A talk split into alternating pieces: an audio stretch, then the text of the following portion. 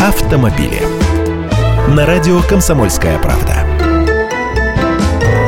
Здравствуйте! В России предлагают ужесточить контроль качества топлива на автозаправочных станциях. Сергей Тен, член Комитета Госдумы по транспорту и строительству, выступил с такой инициативой и даже направил официальные запросы в Роспотребнадзор и Росстандарт.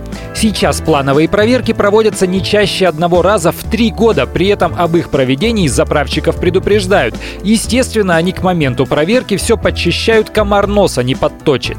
По мнению депутата, от такой практики следует отказаться приходить как гром среди ясного неба без предупреждения и графика. Потому что дело не только в том, что бензин бывает паленый.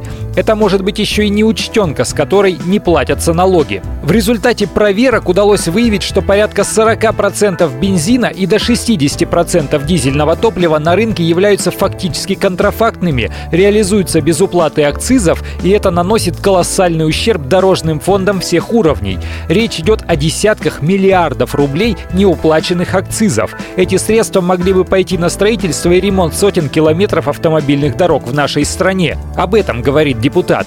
Сейчас примерно 75% стоимости моторного топлива на АЗС составляют как раз налоги и акцизы. Сама по себе горючая жидкость стоит копейки. Вот и пытаются торговцы навариться на леваке. Я Андрей Гречаник, автоэксперт «Комсомольской правды». С удовольствием общаюсь с вами в программе «Дави на газ» ежедневно по будням в 8 утра по московскому времени. Автомобили.